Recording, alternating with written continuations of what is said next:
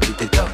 What's up, folks? C'est François Lantinado. Bienvenue sur Ça se passe, le podcast où on jase de croître un SaaS ou une carrière en SaaS au Québec.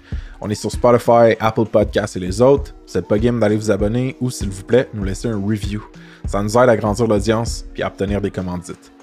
On drop un épisode par semaine minimum, juste des discussions sans filtre avec des fondateurs ou employés clés en SaaS. Si vous faites partie d'un SaaS québécois, allez sur saspace.com, cliquez sur le bouton mauve, ça va ajouter votre SaaS pour être indexé dans notre répertoire des SaaS au Québec. Le deuxième événement mensuel a eu lieu hier au bureau de Novatize et était sold out.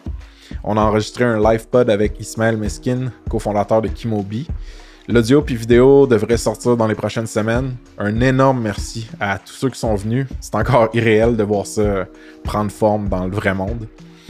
On a un segment commandité pour le pod. La job du mois, ça se passe. Et puis pour juin, la job du mois, ça se passe chez Dashdis, un cool SaaS de reporting pour marketing digital. Dashdis sont à la recherche d'un spécialiste des ventes ou account executive. Il y a un paquet de leads qualifiés à aller convertir. Donc, si vous ou une personne dans votre réseau avez le profil, cliquez sur le lien Job du mois dans les show notes ou allez sur saspace.com slash la job du mois sans tirer. Vous allez y trouver une entrevue aussi sur la culture de l'entreprise puis la nature du poste avec Jean-Philippe Fortin-Quentin, associé chez Dashtis. Alright, aujourd'hui sur le pod, je jase avec Dr. Claudia Marcotte, une ancienne directrice RH en SaaS qui est passée à travers un M&A, Merger and Acquisition, qui est maintenant psychologue du travail avec sa propre entreprise de consultation. On discute globalement de la santé mentale des entrepreneurs. On va contextualiser le niveau de risque d'affaires qui est associé à la psychologie des fondateurs. C'est fou de voir comment la vie personnelle puis la vitesse de croissance en SaaS peut accentuer ces challenges-là. On passe par un paquet de sujets comme les différents profils fondateurs, la tolérance au risque, robotisation du comportement, la tension entre la vision stratégique puis les besoins opérationnels. Mais on tombe aussi dans le pratique, c'est-à-dire euh, comment faire des annonces critiques, embaucher ou mettre à pied des employés, puis gérer des joueurs toxiques. Tu sais, au final, prendre des bonnes décisions puis bien communiquer, c'est le rôle numéro un des founders puis gestionnaires. Claudia m'a beaucoup aidé à faire ça moi, mais plusieurs autres fondateurs aussi. C'est une belle personne puis une belle discussion. Alright, on passe au show. Let's go! C'est sur 10 en plein milieu du mois de mai. Baby, c'est son game. Better get out of my way. Say, Hey, pogné pour jouer mon game, pogné pour trouver mon way out. So get out of my way. Hey, hey, hey, hey, pogné pour jouer mon game. Claudia Marcotte. Je dis-tu le dernier nom aussi? Tu peux le dire, des fois oui, des Dubuc? fois non. Marcotte Dubuc pour officiel. Cla- Claudia Marcotte Dubuc. Bienvenue sur Ça se passe. Merci François. Comment tu vas? Ça va bien, toi?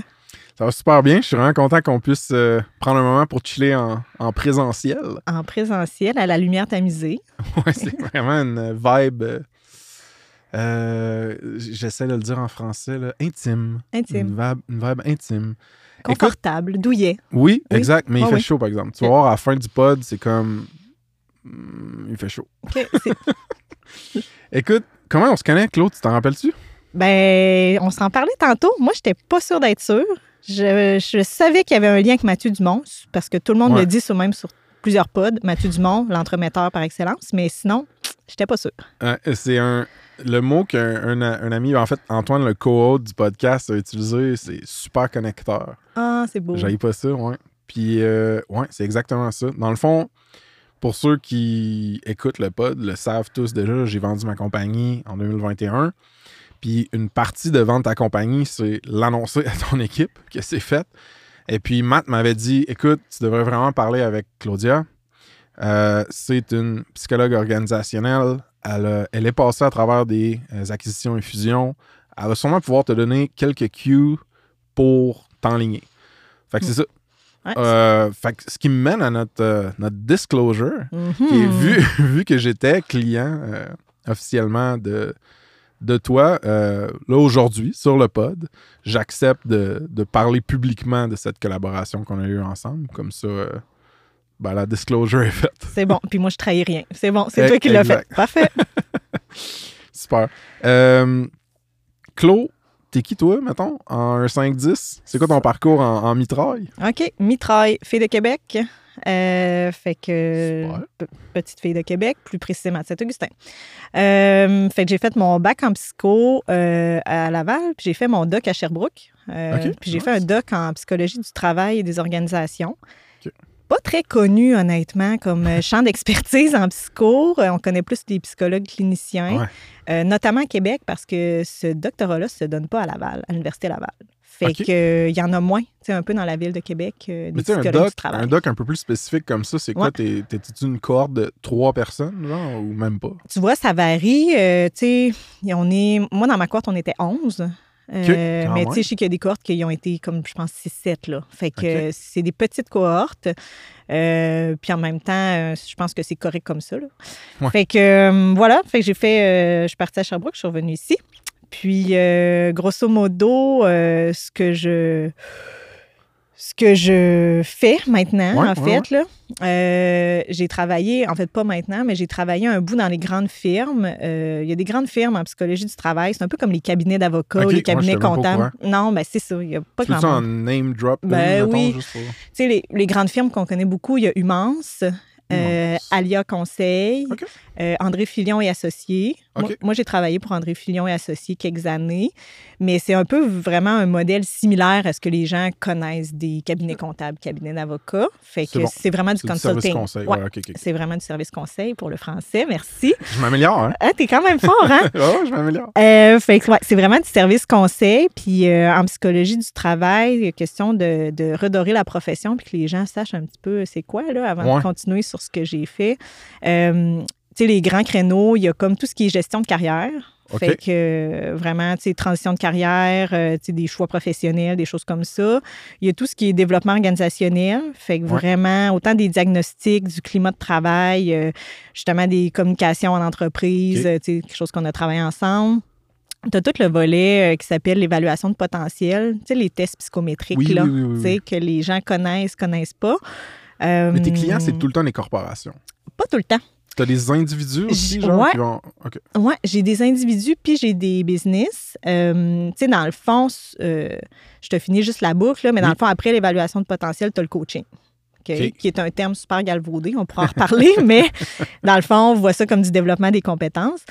Fait qu'on a autant, il y avait autant des, des, des business que euh, des individus. Euh, Quand je travaillais en firme, justement, à ce moment-là, c'était plus des business. Hmm. Parce que c'était comme vraiment business to business. Puis, Ouais. euh, c'est ça. Tu avais autant euh, des villes, euh, des grandes institutions financières, des commissions scolaires. voilà. ouais. Fait que ça ressemblait comme vraiment à ça. Euh, mais euh, bref, ceci étant dit, après avoir fait ça, puis je te reviens sur le point des, des individus après, Mhm. après avoir fait ça, euh, j'ai travaillé chez Chronos un bout. Ouais, Donc, Chronos qui faisait software pour Ouais. euh, le, le Business banque. SaaS, qui est un CRM pour les professionnels de la finance puis de l'assurance. C'est ça. Fait que moi, j'étais partie dans le fond de, de la firme parce que, notamment, on parlait de coaching. Je faisais du coaching de gestion, mais j'étais comme, moi, je suis qui pour faire. Ouais, c'est ça. Moi, je suis qui? J'ai les connaissances en management, j'ai fait le doc, mais tu sais, je suis qui, moi, pour faire ça? Hmm. Euh, Je respecte ça, by the way, comme move. ben, je Mm. trouvais que, en tout cas, la valeur d'authenticité, c'est bien important pour moi. Fait que c'est ça. Fait que j'ai fait ce move-là euh, pour aller essayer la gestion, dans le fond, quelques années. euh, Tu étais chez Chronos. directrice RH. Ouais, j'étais DRH chez Chronos. euh, puis on a vécu une euh, grande, grande euh, croissance, là, dans le fond. Mhm. Euh, tu quand je suis rentrée, on devait être euh, 20 quelques. Là, puis quand je suis sortie, on devait frôler le 70. Là, Ça, quelque c'était avant l'acquisition dont on va parler plus tard. Ouais, c'est ça, exactement. Qui a été ma porte de sortie. OK, OK, OK, OK. Mhm. Puis après, ce... là, on est... L'étape après Chronos, mettons, quand t'es sorti, tout ça, après l'acquisition par Xsoft, sais-tu ce que tu fais en ce moment? Ou comme il y a eu une couple d'autres étapes avant qu'on arrive à aujourd'hui, mettons? Il y a eu une couple d'autres étapes, euh, tant sur le plan personnel que professionnel. Euh, fait que quand je suis sortie, en fait, de, de, de l'acquisition post-Chronos, euh, je me suis lancée, dans le fond, à mon compte directement, avec un peu les champs de pratique que je faisais chez André Filion, mais justement en prenant plus d'individus aussi. Fait que moins des, juste des grosses business, tu sais. C'est là qu'on s'est connus ou- dans cette phase-là? oui, je crois, 2000, 2020, 20, 19, 20. Hey, je sais pas, entre les deux peut-être. Peu importe. Euh, fait que c'est ça, fait qu'en prenant plus d'individus, parce que justement, il y avait beaucoup de gens qui avaient besoin d'accompagnement aussi individuel Ouais. sur euh, tout ce qui est santé psychologique, euh, gestion du stress. Tu sais, parce que mon doc est en psychologie du travail et des organisations. Fait que psychologie des organisations, c'est clair, tout ce qui est gestion de changement, tout ça. Psychologie du travail, c'est tous les enjeux professionnels. Fait que j'ai pris, c'est ça, plus de clients là. Puis euh, j'ai euh, en freelance. Puis dans le fond, j'ai enseigné aussi à l'université en même temps. OK. Fait que ça, ça a été mon, mon après-chronos. Puis s'en est suivi euh, des congés de maternité. T'es maman de combien? Maman de deux Maman de filles, deux. euh, Super. enfin de congé de maternité de la deuxième. OK. Yeah. Félicitations. Merci. Puis, fait qu'aujourd'hui, ça ressemble à quoi, le setup? Mettons, mec, ce congé-là finisse, là. Ouais. Tu, tu retournes sur euh, le marché du travail. Le marché du travail. Tu vas faire quoi? Ben, écoute, euh, dans le fond, avant de partir en maternité, euh, j'avais encore une pratique un peu hybride. Tu sais, j'ai souvent été comme dans des modes hybrides, même quand j'étais chez Chronos, j'enseignais à l'université, dans le fond. Là, Ah, ouais, j'avais comme besoin de cette diversité-là. Puis je me suis toujours arrangée pour la garder. Là. Puis justement, les, les emplois où c'était trop cadré, juste une job, Mhm. j'avais comme peut-être plus de misère, là, ça fitait moins. Euh, fait que en revenant, possiblement, dans le fond, que je faisais euh, avant de partir euh, de l'accompagnement de groupes de chefs d'entreprise chez Entrechef, Entrechef PME, euh, qui est une business, dans le fond, qui regroupe des, des chefs d'entreprise puis des relèves aussi, là, dans le fond, pour tout ce qui est entraide. Fait que c'est vraiment comme des petites cellules où les gens s'entraident dans la croissance de leur business, dans leurs enjeux perso-professionnels. Fait qu'il y avait Le modèle d'affaires, c'est comme une- un, un abonnement à ça. Puis c'est un membership annuel. Puis, euh, ouais, voilà. T'as une exposition comme multipliée à tout plein d'entrepreneurs. Exact. puis, euh, ouais, Tu sais, dans le c'est fond, je, baigne dans des enjeux d'entrepreneur. Tu sais, Mon quotidien, c'est clairement ça. Ou des enjeux de gestion. Tu sais, Parce qu'il y a l'entrepreneur, mais aussi des gestionnaires. Parce que c'est- c'est beaucoup ça, ma clientèle. Moi, c'est entrepreneur, mais beaucoup des gestionnaires aussi. Ouais, Là. de l'exec ou du monde directeur VP, suite C, tout ça. Ouais, puis pas juste de, tu sais, de, de, de PME ou de start-up, vraiment De grandes entreprises Ouais. aussi. Là. Ouais. Puis Fait que- baigner dans l'entrepreneuriat comme ça, via ce rôle-là, ça te fait-tu manquer euh, d'avoir plus ta business, tes affaires, euh, ton projet? Ben, j'ai jamais été capable de la lâcher, justement. Fait que je fais bon, les ça. deux. Je fais comme, C'est bon. comme si j'ai une base vraiment où je fais c'est une base de salarié. Ouais. Puis il y a une- un bout qui est comme ma business où justement je fais de l'accompagnement individuel et du, de l'accompagnement organisationnel. Principalement, je fais encore de l'évaluation, je fais encore du coaching, je donne des formations d'entreprise. Fait que c'est plus ça que je fais là, dans le fond dans ma business euh, à moi, mais c'est beaucoup de l'accompagnement, honnêtement. Les besoins sont vraiment là. OK, super. Récemment, Mm-hmm. je parlais. Ben, en fait, récemment, on s'est parlé. Euh, souvent, quand on se parle, toi puis moi, ça vire un peu en genre un mix de coaching, business puis de thérapie personnelle. Ce qui, est, ce qui est un mix vraiment, vraiment euh, aidant pour moi. Mais euh, récemment, je parle. Tu sais, via le podcast, je me connecte avec un paquet de fondateurs. Mhm. Puis je parlais avec un fondateur justement qui avait une, une charge émotive sur les épaules, Mhm. un petit peu comme toutes les émotions, les, les- les angoisses, puis les, les- difficultés de ses employés. Ouais. Il sentait un peu qu'il y avait ça sur les épaules, il savait plus trop comment gérer ça. Euh, pris, une, pris une petite pause, tu sais, pour décanter tout ça. Puis on en reparlait, on faisait des post-mortem là-dessus, puis tout, puis j'étais comme, tu sais, je crois que le plus grand risque pour une entreprise, c'est la psychologie des, des fondateurs, Mm. du fondateur, parce que c'est la personne qui a le plus d'influence sur le futur de la compagnie, sur son succès, à cause de les décisions que cette personne-là va prendre, Mm. euh, de son leadership, comment il est perçu, les, les, les shots que cette personne-là va caler. Um, first, es-tu d'accord de dire que ce serait comme probablement un des plus gros risques d'une compagnie, d'une startup, mettons? Je pense que oui. Euh, j'ai de la misère avec les grandes généralités, dans le sens où je te, On va nuancer. je te dirais pas que c'est le plus grand euh, mais c'est clairement dans les risques les plus importants. OK. Euh, tu sais, euh, les fondateurs, euh, les entrepreneurs, c'est que faut pas oublier que un des plus grands outils avec quoi ils travaillent, c'est eux. Puis tu sais, je vais faire même un, un parallèle avec ma propre job. Tu sais, Vas-y. un de mes plus grands outils, c'est moi. Tu sais, dans le fond, c'est ça ma job, mais c'est un peu pareil souvent, je trouve, sur les fondateurs, les entrepreneurs. Puis c'est souvent sous-estimé aussi.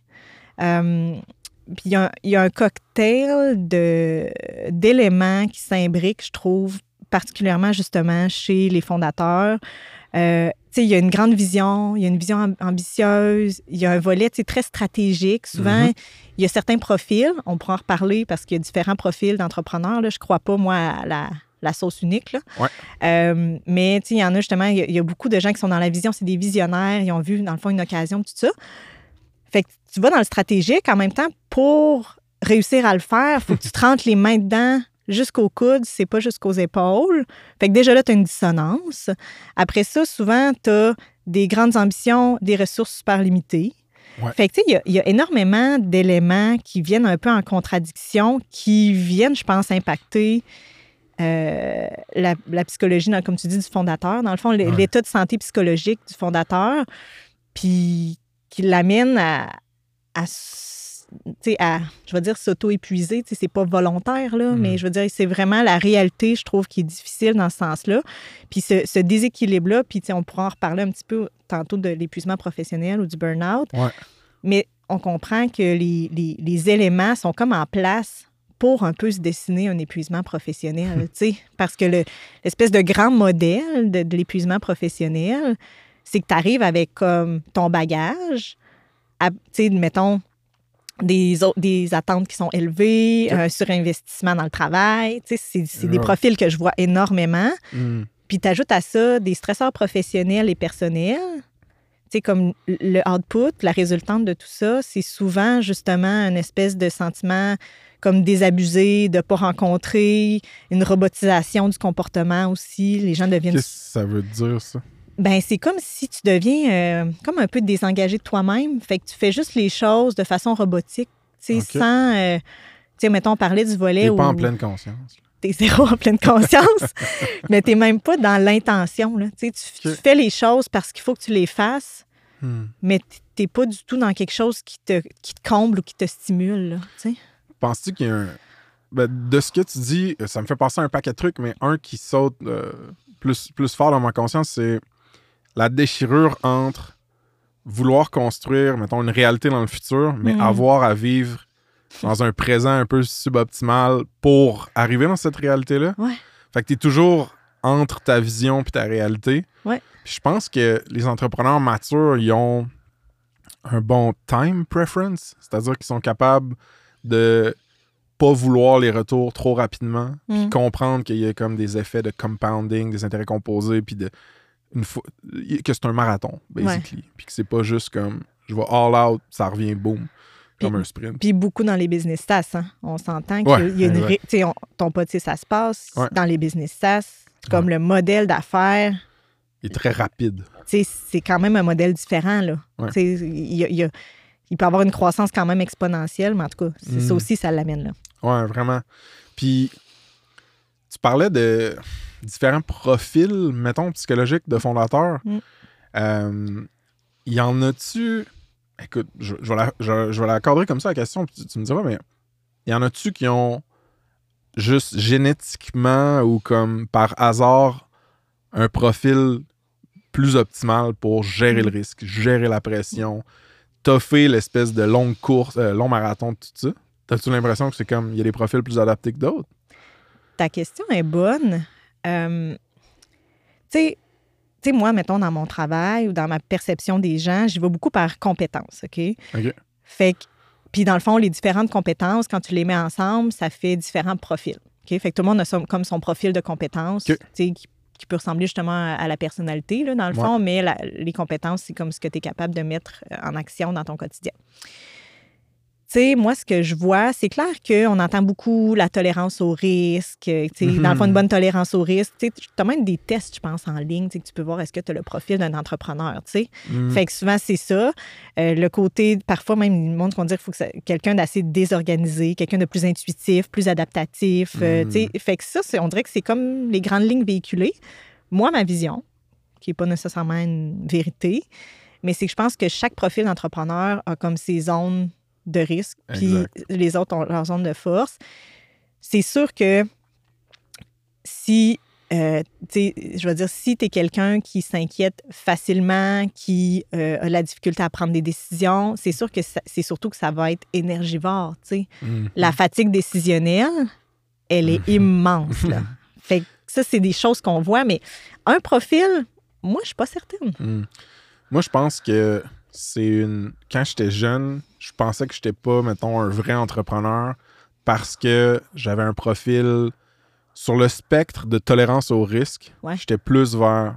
Un petit peu plus vers l'intolérance que la tolérance. Fait que tu étais quelqu'un de plus prudent. Plus, un, un petit peu plus prudent. Parce que je pense que je me fais des scénarios, tu sais, je m'imagine Ouais. trop de, euh, d'histoires qui vont mal ou whatever. Ouais. Mais fait que je me disais, ah ben tu sais, je suis pas. Si je suis pas capable de sauter dans le vide puis de demander des 1000 pièces à ma famille puis mes amis puis de faire la grind pendant cinq ans Mm. puis de me planter, ben je suis pas un vrai entrepreneur. Mm. Puis en vieillissant, ce que je me dis, c'est non, ça c'est de la bullshit. En fait, tu peux créer de la valeur, créer une entreprise, rentrer dans le marché, même si tu as un niveau de tolérance au risque qui est violemment différent d'une personne à l'autre. Puis, tu sais, un exemple qui m'a qui m'a aussi saisi récemment dans mes, dans mes amis, mes contacts, j'ai un ami d'enfance qui a une, une business, un Shopify qui roule tempête. C'est des millions de revenus par Ouais. année. Puis cette, personne-là l'a construit tranquillement, sans jamais prendre de dette. Ouais. Sans jamais laisser partir genre de l'équité pour accélérer ou quoi que ce soit. Ouais. Puis aujourd'hui, sa business, comme je te dis, c'est un gros succès. là. Hmm. Puis il est cash flow po- positif à un point euh, que il y, a- y des- il y a des SaaS ou des startups qui feraient tu sais, Ouais. t'as genre ce ratio-là de cash dans le compte versus. Ouais. Fait que lui, il est turbo prudent, pas de tolérance au risque financier, puis tout Mhm. ça. Puis il made it work, genre, tu sais, Ouais. ça, ça marche, genre. Fait que je pense vraiment que ça. C'est pas juste ça. C'est pas juste, t'es-tu full tolérant au risque? Mais tu sais, je je suis tellement d'accord avec toi. Puis tu sais, tu mets en lumière cette personne-là. Sûrement qu'elle a décidé de construire une business en respect de ses valeurs. Tu sais, Mm. puis ça, c'est sûrement la chose qui te. pour prendre soin de toi, là. Ouais. Comme d'être cohérent avec comme tes valeurs dans ce que tu fais, puis dans comment tu le fais. Ouais. Il y a quelque chose là-dedans. Fait que, tu sais, quand même, pour moi, c'est une belle histoire à succès, ce que tu racontes, de, mais pas juste parce que le cash flow est incroyable. Parce que la personne, elle a possiblement construit quelque chose aligné, puis en cohérence Avec qui, avec qui il est, puis comment Mais- il fonctionne. Mais c'est ça, puis les entrepreneurs matures qui m'inspirent aujourd'hui, c'est ceux qui se connaissent vraiment bien, puis qui ils ont essayé, mettons, d'être un type d'entrepreneur ou d'être un type de personne dans les contextes que ça marchait juste pas pour eux autres. Ouais.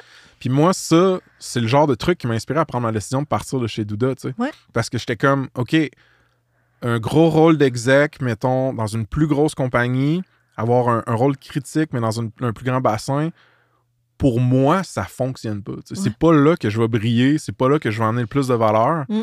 Par contre, avoir un rôle critique dans un plus petit bassin, Mhm. entouré de plus de gens proches, puis tu sais, Ouais. d'avoir une structure moins décentralisée, peu importe.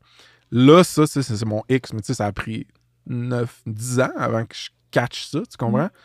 Fait Ouais. que je pense que l'espèce de connaissance de soi pour les entrepreneurs, surtout les jeunes qui commencent, c'est un avantage compétitif. Mm. Parce que tu le sais, quel modèle, quelle pression tu es capable Mm. de te taper, puis pendant combien de temps, puis ça va t'amener où? Mm. Alors qu'au début, tu commences, puis tu es comme, tu es tellement influencé, influençable. Ouais. Genre, OK, ben là, tu fais une startup tech, un SaaS, bah, ben, faut que tu, faut que tu lèves l'argent. Ouais, ouais, Ou l'inverse, genre, tu es obligé de bootstrapper ça. Puis, puis là, tu es comme, mm, OK, genre, I don't know better. Fait que je, je vais juste prendre une formule. Mais tu sais quoi? Je vais te challenger un peu là-dessus. Ouais. Je suis d'accord avec toi sur le fait de dire hey, des jeunes entrepreneurs. Je pense que ça leur fait gagner des années.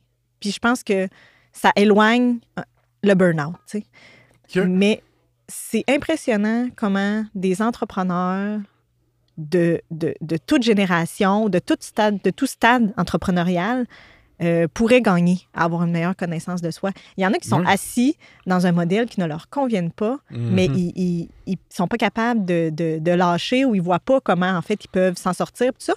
Fait que, tu sais, mais je suis d'accord avec toi qu'il y a vraiment un levier sur la connaissance de soi, puis c'est, c'est facile à dire, mais Mais c'est, super difficile à faire. Puis souvent, ça s'apprend dans l'expérientiel. Fait que justement, tu sais, ton Mhm. exemple, tu t'es ramassé exec dans une grosse business, oups, ça a fait une genre de dissonance interne, ça marchait pas. Exact. Au Si je l'avais pas fait, ouais. tu l'aurais peut-être pas su parce que quand l'offre est, tom- est tombée, puis je le sais pas, mais quand l'offre est tombée sur la table, tu as dû te questionner puis dire Ah, mais ça a l'air, ça a l'air intéressant, ça a l'air Ouais. le fun, ta, ta, ta. Je suis pas assez questionné. Je Mais me suis laissé influencer, je pense, par l'excitation du, petit peu du titre, puis de l'importance, puis du nouveau Du salaire. puis statut, puis... euh, Qu'est-ce que ça pouvait vouloir dire pour le futur? Si la compagnie allait publique, puis moi j'étais un VP, non, non, non, tu sais. ouais. Mais, mais la connaissance de soi, comme tu dis, je pense que il n'y a pas de. Euh, un de mes amis, Phil, disait 5 ans d'expérience, ça prend 5 ans.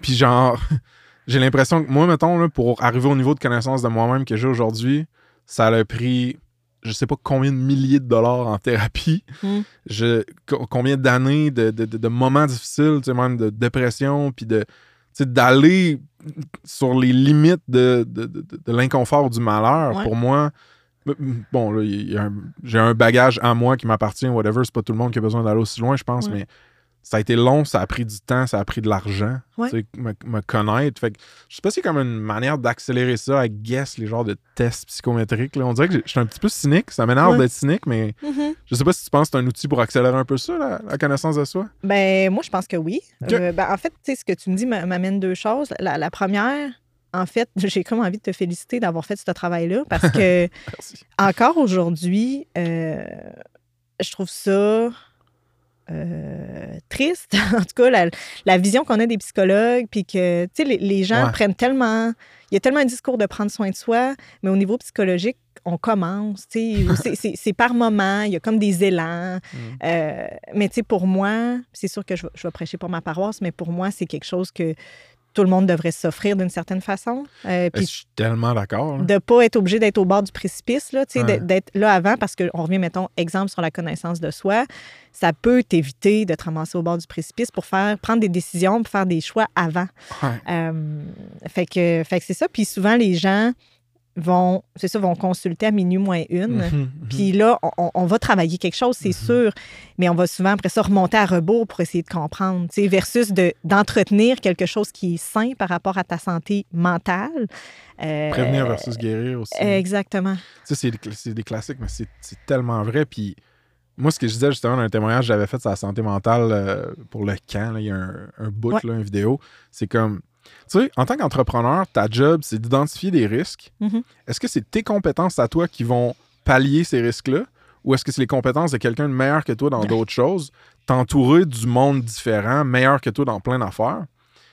Si tu catches qu'un des risques les plus importants, c'est ta psychologie, ta santé mentale, Ouais. en théorie, ton, ton play euh, intelligent d'entrepreneur, c'est de pogner quelqu'un de Ouais. meilleur que toi là-dedans, qui comprend plus ça, puis qui est capable Ouais. de, de t'allumer des lumières puis de guider. Mm. Fait que c'est juste comme logique. À la limite, c'est capitaliste logique d'avoir un psy, tu sais, ou un coach, Ouais. ou quelque chose comme entrepreneur. Puis il y en a plein d'entrepreneurs à succès que j'apprends tout le temps comme Ouais, ouais, j'ai ce mentor-là, ouais, ouais, j'ai Mm. ce psy-là, ce coach-là, puis tout ça. Je pense que c'est important, Chris. Puis tu sais, tu vois, mettons, tu sais, quand je t'écoute, il y a beaucoup de... Il y a beaucoup de gens, justement, d'entrepreneurs, ils vont avoir, par exemple, un mentor. Souvent, le, le mentor, c'est quelqu'un qui est passé par là puis qui va te donner Ouais. des conseils business. Puis les gens sont fiers de dire qu'ils ont un mentor ou un Mhm. coach business, dans le vrai. fond. Mais ça devient super difficile après de dire que, mettons, tu plus un coach personnel ou une, une psy, dans le fond, Ouais. qui t'accompagne. Puis tant qu'à moi, c'est quelque chose qui devrait tellement cohabiter, dans le fond, puis vivre ensemble.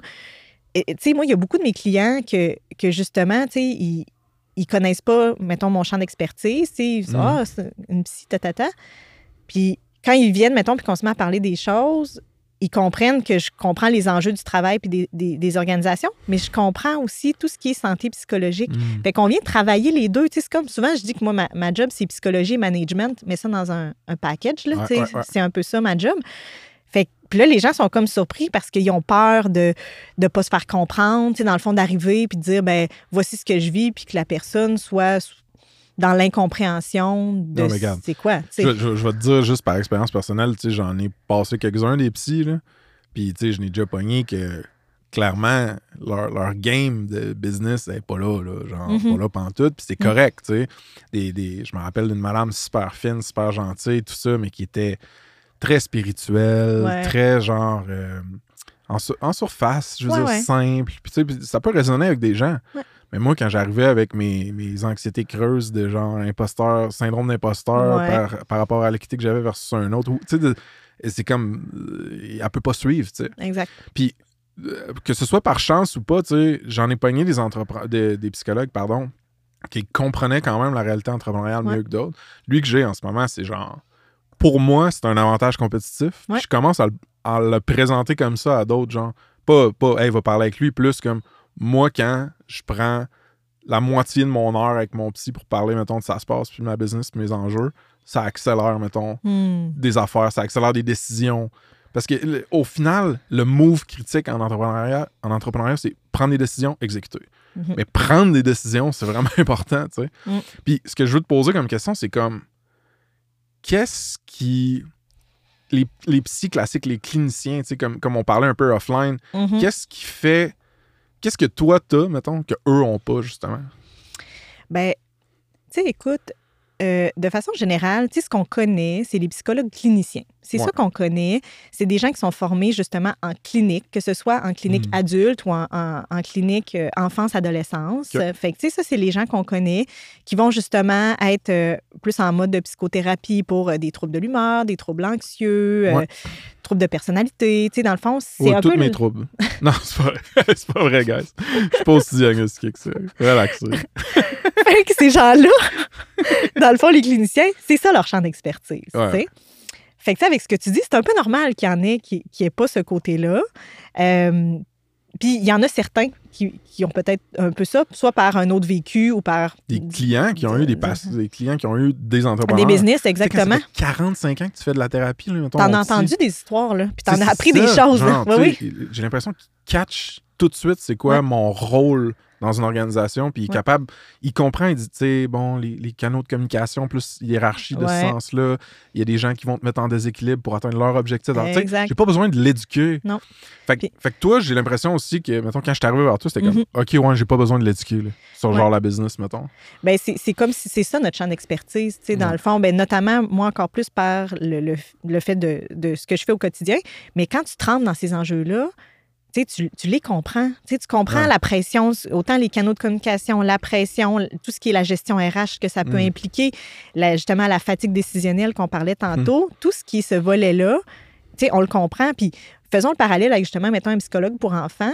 Mm. C'est sais, c'est très connu, répandu que les, les psychologues vont comprendre justement les stades du développement de l'enfant. Puis c'est quoi les enjeux de chacun Ouais, des ouais, stades? ouais. Ben moi, je ramène ça chez nous. Moi, je vais comprendre les stades de développement de l'entrepreneur ou de la carrière ou d'une carrière de, l'entreprise. de l'entreprise. Puis Euh, je vais comprendre et connaître c'est quoi les enjeux qui peuvent arriver ou survenir dans ces différentes étapes-là.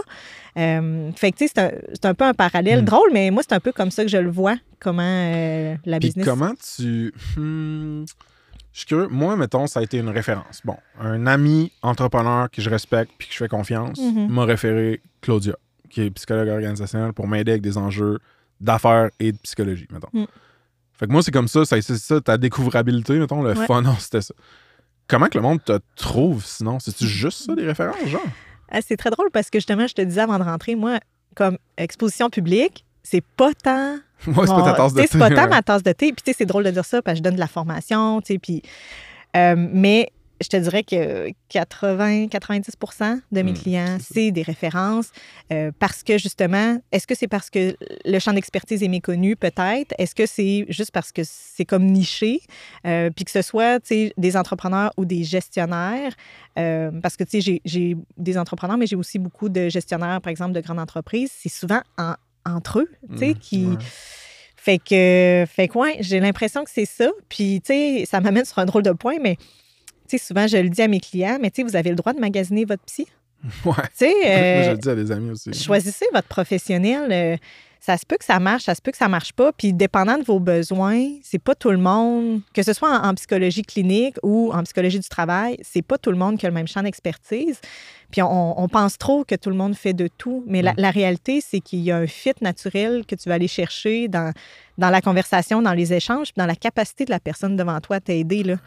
Fait que c'est Hey, le, important. nombre, le nombre de fois, justement, que je me suis fait demander des références par soit d'autres entrepreneurs ou d'autres en- gens dans mon milieu, mettons, qui étaient comme Ah, Tu peux-tu me plugger avec un psy, une psy, Mm. whatever.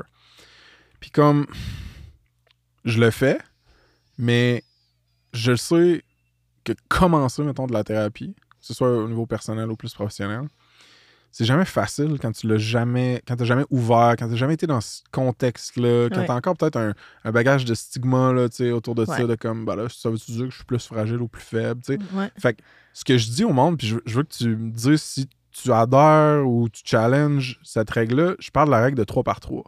Puis ce que je dis, c'est si tu veux commencer un processus thérapeutique, donne-toi, avant d'abandonner, donne-toi minimum trois rencontres pour trois personnes. Fait que tu, tu pognes une personne, t'es pas sûr, fais trois rencontres avec avant de la dropper. Pognes-en une autre, fais trois rencontres avec Mm. avant de la dropper. Pognes-en une autre, trois rencontres avec. Si là, ça marche pas encore, bah, I guess, tu, tu peux abandonner ou whatever.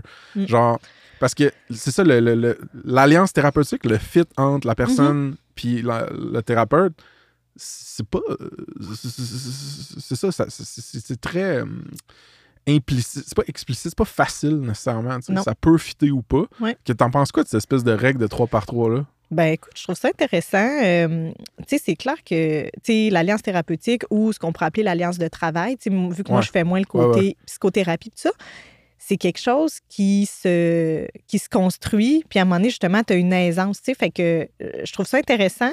Euh, je sais qu'il y a certains psy plus cliniciens qui peuvent prendre tu sais, quasiment cinq rencontres pour faire une évaluation initiale. Fait que là, c'est sûr que est-ce que tu te rends au bout de savoir euh, si les objectifs pour travailler sont, sont ouais. les bons, je sais pas.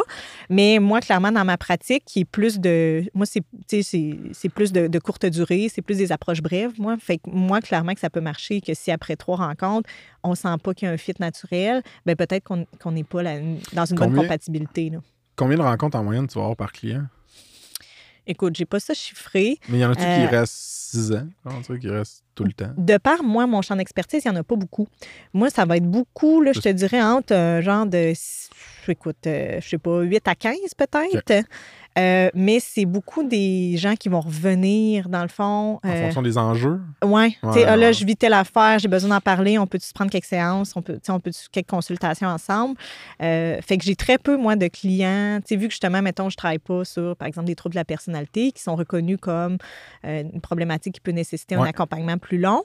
Fait que vu que je travaille pas avec ça, moi, souvent, c'est de plus courte durée. Puis c'est souvent des enjeux professionnels. Fait que la vie professionnelle, ça bouge vite. Fait que souvent, tu sais, on va travailler quelque chose, puis, ah, tu sais, on, parfait, on, on part, la personne va aller un peu intégrer ce qu'on a discuté, ce qu'on a travaillé dans sa réalité. Puis il y a des choses qui vont bouger ou des choses que ah, je pensais que c'était plus fort. Finalement, Ouais. j'étais un peu déstabilisée, puis ils vont revenir quelques fois. Fait que moi, Ouais. c'est plus C'est ça. comme une ressource, euh, pas just in time, mais comme, qui est là quand tu as besoin un peu. Ben, tu sais, moi, j'ess- j'essaie de me voir un peu comme un bras droit, mettons, tu sais, disponible, pour qu'on Ouais. affronte ça ensemble. Fait que, tu sais, j'ai des clients sur plusieurs années, mais je les vois souvent rarement Tout toute l'année. ouais. Ouais, c'est ça. Il y a une grosse différence là-dessus avec, je pense, la thérapie plus clinique. Là, de... Moi, je, en tout cas, je pense aussi que tu peux faire on and off de thérapie clinique. Mais comme, la vérité, dans ma- de mon expérience du moins, c'est que tu vas avoir des enjeux court terme qui sont dans le top de ta conscience, que tu dois régler pour être mieux dans le court terme. Mhm. Mais il y a beaucoup de chances que tu aies des enjeux long terme, que quand il n'y a pas de problème en surface, puis que les eaux sont calmes, c'est le temps de plonger puis d'aller creux, tu sais. Ouais. C'est tough, c'est plate. Mais tu sais, je pense que ça varie là, de personne en personne, mais tu sais, moi, je- il y a des périodes de ma vie que j'allais pas consulter, puis qu'en théorie, j'aurais pu avancer pareil. Ouais. C'était plus moi qui étais lâche, qui prenais un break ou whatever. Mm. T'as-tu l'impression, quand tu parles avec des entrepreneurs, t'as-tu l'impression qu'il y a une différence psychologique entre le monde en tech puis le monde pas en tech? Ah, ta question est bonne. Hey, euh, j'essaie de comme me faire un, un profil euh, grosso modo, là.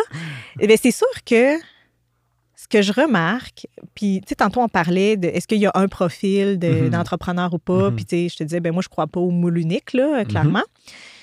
Mais moi, ce que je remarque au niveau des entrepreneurs qui sont en tech, euh, il y en a beaucoup que c'est justement des, des- des experts, là, soit des devs ou tu sais, des trucs, tu sais, qui ont comme parti une business.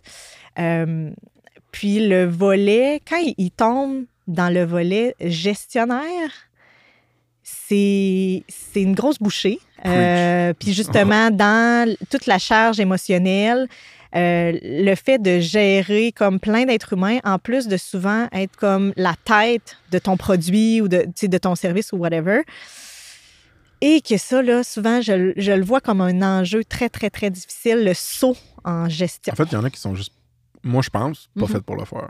Tout court. Mhm. Il y en a que, quand ils arrivent à ce, ce- ce- ce- ce- cette fracture-là ou Ouais. cette étape-là, il y en a qui devraient dire parfait, je rentre un autre partenaire ou j'engage, mettons, un gestionnaire plus euh, haut niveau. Ouais. Puis cette personne-là va s'occuper plus du leadership ou de la vision de la compagnie. Puis moi, je vais peut-être continuer à m'occuper plus de la vision, du produit, puis l'expérimentation, l'innovation là-dedans. Puis il y a plein de fondateurs qui le font euh, sans remords, ce saut-là.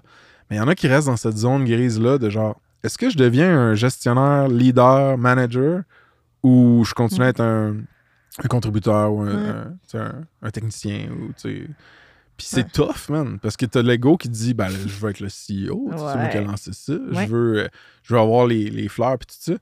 Mais il y a vraiment des, des fondateurs smart que j'ai vu faire le, le, le- caler la shot. genre, non, moi, c'est pas moi qui va Mm. gérer, mettons, une équipe, puis mettons, les finances, je vais, je vais, je vais m'occuper du produit, puis je vais faire rentrer quelqu'un, tu sais, plus en Mm. gestion suite C ou quoi que ce soit. Ben, clairement, en tout cas pour moi, quand vient cette transition-là, là, ça vaut la peine de se questionner. Ouais, exact. Pas Puis mal. là, de consulter peut-être. Puis de ouais. peut-être aller, aller voir, tu sais, puis aller voir justement ton profil de compétence, c'est quoi? Tu sais, c'est quoi Mhm. ton profil à toi? Puis c'est- où est-ce que tu peux exceller? Tu sais, je te ramène dans le temps, mais quand je travaillais, mettons, en grande firme, je pouvais évaluer peut-être 350 gestionnaires par année. Qui, puis, tu sais, dans le fond, c'est d'évaluer des personnes pour des postes de gestion puis de dire oui, non, peut-être. Tu sais, dans le fond. Mhm. Fait, puis après ça, on, on les voit dans le temps, puis on voit ceux qui réussissent, ceux qui ont plus de difficultés, où est-ce qu'ils sont. Mais, tu sais, c'est un peu la même chose, même si tu es un fondateur. Tu sais, là, je te parle plus d'un processus grande entreprise, mais même si tu es un fondateur, il devrait avoir ce questionnement-là. Ah tu sais, ouais. test psychométrique ou pas, c'est pas obligatoire. Euh, mais tu sais, d'avoir ce questionnement-là, de dire je suis la bonne personne, sérieusement. Puis, Ouais. puis est-ce que je vais avoir du fun? Puis est-ce que les gens vont avoir du fun? Puis aussi le volet gestionnaire, on se cachera pas. Tu sais, il y a le volet d'être gestionnaire de proximité, fait que mettons avec ton équipe. Mhm. Mais plus ça grossit, plus tu te- peux te ramasser plus un gestionnaire stratégique. Après ça, tu sais, ou tu t'es CEO, puis c'est pas la- le même rôle non plus là, de Non. gérer des gens au quotidien versus d'être dans la chaise de président Non, à part entière. Tu T'es gestionnaire les deux, mais c'est pas la même chose. là. Exact. Non, c'est super intéressant. Fait que, t'as-tu. Hmm, As-tu l'impression, pour en revenir à la question, mettons que le monde en tech, ils ont, ils ont ce défi-là, clairement, qui Ouais. arrive dans leur souvent, mettons, dans leur- Mais mettons, tu prends quelqu'un qui a. OK, je vais reformuler. Est-ce que le fait que la tech, ça bouge vite, puis que le monde a des attentes souvent, tu sais, mettons, tu penses à des VC qui, qui mettent de l'argent beaucoup, puis qui Ouais. s'attendent à ce que ça accélère, ça aille vite. Est-ce que le fait qu'il y ait une vitesse ou une rapidité dans le SaaS, mettons, ça joue sur la psychologie des fondateurs, tu penses? Définitivement. OK. Tu sais, le volet que ça va vite, qu'il y a comme un bateau à pas manquer, que, tu sais, il y a beaucoup ce discours-là aussi, Ouais. que c'est un domaine florissant, euh, tu sais, fait sais, mets-toi en action, va chercher tout ce que tu peux. Euh, on on l'entend moins, tu sais, mettons, chez, un, je sais pas, un entrepreneur peut-être du milieu manufacturier ou, euh, mettons, qui fait des portes et fenêtres, Ouais, n'importe quoi. Euh, tu sais, que lui, à chaque année, ben dans le fond, il faut qu'il remplisse son carnet de commandes, qu'il livre ses portes et fenêtres, puis tu sais, à chaque année, il recommence, puis l'objectif, c'est d'avoir des bons partenariats, puis tu sais, d'avoir ses, ses clients qui reviennent, Mhm. puis ça, tu sais. Un cycle plus lent ou moins rapide, pas nécessairement dire qu'il est lent. Ben, c'est surtout que, tu sais, on on n'est on n'est pas dans l'exponentiel. Là. Ton usine, elle a une capacité C'est ça, X. ça, fait que, tu fais rentrer les, les commandes. Si tu veux en faire plus, ben là, tu peux automatiser, tu peux ajouter du staff, tu peux avoir des meilleures machines, tu peux faire des agrandissements. Tu as des options. Mais c'est pas la même chose que, mettons, une business SaaS où, pour grossir, mettons, ton, ton, ton revenu récurrent mensuel ou, quelque chose comme ça, ben, c'est juste d'aller chercher souvent, tu sais, comme du bassin, des parts de marché, tu peux ajouter du monde, mais tu sais, on parlera jamais ben, d'agrandissement. là. Tu sais, Oui, tu peux déménager, mais Mhm. tu comprends, c'est comme pas la même chose. Le Non. modèle, il peut vraiment être exponentiel et c'est étourdissant. Là. Ouais. C'est ça le problème avec le code, les, puis les 1 puis les 0, c'est que tu peux en avoir euh, à l'infini quasiment. Mais ouais, en SaaS, euh, t'as raison, ça peut aller vite. Puis je pense qu'il y a du monde qui doit se mettre de la pression de voir des compagnies qui vont vite, qui pognent leur J-curve ou leur Ouais. hockey stick ou whatever, puis que là, ils sont comme, pourquoi nous, ça fait pas ça? Ouais. Alors que pour moi, tu sais, Georges Saad, il a preaché beaucoup ça, l'espèce de croissance organique puis lente de Bootstrap, puis j'adore encore vraiment foncièrement à ça. Je Mm. pense que c'est pas parce que tu peux aller exponentiel qu'il faut que tu ailles exponentiel. Ça revient à la connaissance de toi, connaissance de ton marché. Qu'est-ce Ouais. qui fit comme modèle de business avec toi, tu sais? Mais est-ce que je reprends cette phrase-là? Ouais. Parce que je la dis vraiment souvent à mes clients. Laquelle? C'est pas parce que tu peux faire quelque chose que tu dois le faire. Ouais. Puis ça, c'est pour tout. Là, tu pourrais être psy, dans le fond. Oui, ben c'est ça. Écoute, je vais te donner mon papier. Mais tu sais, parce que ça s'applique. Dans ton modèle, mettons, Ouais. business, dans ta transition, par exemple, de gestionnaire. Tu sais, Ça s'applique. Écoute, j'avais j'avais une cliente entrepreneur à un moment donné qui me parlait même de sa vie familiale, tu sais, puis de tout ce qu'elle. Mhm. Puis je disais, c'est pas parce que tu peux le faire que tu dois le faire, tu sais. Puis Mhm. ça, souvent, ce que ça crée, c'est juste que tu es, haut performant ou tu toi, si tu es une personne hautement performante, mais tu vas juste te rendre au, au point de rupture où Mm. tu fais juste tout ce que tu peux faire, mais avec aucune compréhension de est où ta valeur ajoutée. Tu sais, quand tu ramènes les gens à comme est où ta valeur ajoutée dans ce que tu fais, Ah, c'est ouais. difficile. Ah, c'est trop intéressant. Puis, est-ce que. Parce que là, tu, là, tu viens de parler, mettons, mère de famille, entrepreneur, whatever. Toi, tu, tu, vas creux, right? Genre, côté personnel, mettons, quelqu'un travaille avec toi. là. Mhm. Genre, mo- moi, je sais qu'on est allé creux dans des trucs Mm. personnels, Ouais. pas juste d'affaires. Ouais. C'est quoi le ratio? Mettons, si tu à FNAF, de façon générale, t'es- t'es cap- je sais que tu es capable d'aller Mm. creux dans le personnel, Mm. mais t'essayes-tu de te limiter pour pas que la personne elle, elle se sente en genre de thérapie clinique puis qu'elle se sente encore coachée en affaires, whatever, genre? Tu sais, moi, là, l'espèce de phrase cliché de laisse tes problèmes de job à, à la maison, à, à job, puis laisse tes Euh, problèmes ouais. de maison à maison, là, tu sais, Ouais. cette espèce d'affaire-là, là, où tu sais, c'est deux mondes séparés, Oh, là. Moi, j'y crois pas, OK? Fait que souvent, les gens, ils vont arriver vers moi avec une problématique de business ou, ou liée au travail, tu sais, justement, épuisement, questionnement, tout ça. Mais, le, tu sais, souvent, avec le temps, on va aller ailleurs. Parce que c'est interrelié, parce qu'il se passe des choses dans leur vie, puis parce que l'un influence l'autre. Fait que souvent, mettons, la demande initiale va être en lien avec business-travail, mais je te dirais, tu sais, c'est peut-être un 60-40, 60 euh, volets travail-business, 40 personnel, que finalement, on va aller toucher, tu sais, parce que même, tu sais, j'en ai que, mettons, des conflits entre associés, c'est super business, mais la réalité en arrière de ça, souvent, il y a des, des enjeux personnels, relationnels, il y a de l'historique, Mhm. tu sais, il y a bien des affaires, là. Fait que, Non, mais c'est ça qui est intéressant, c'est de pouvoir aller dans les deux mondes puis être à l'aise avec les, les pieds dans les deux bords. ouais, puis ce que mes clients me disent souvent, c'est je peux comme ramener mes acquis business ou professionnels À dans ma vie personnelle Ouais. ou je peux ramener mes acquis personnels dans ma vie de business. Ouais. Je suis comme, ben c'est ça. C'est ça. C'est C'est- c'est à ça T'es que ça t'es sert. humain dans les deux bords. Là, tu, vis des émotions puis t'as des relations dans les deux euh, sphères. Exact. Quand.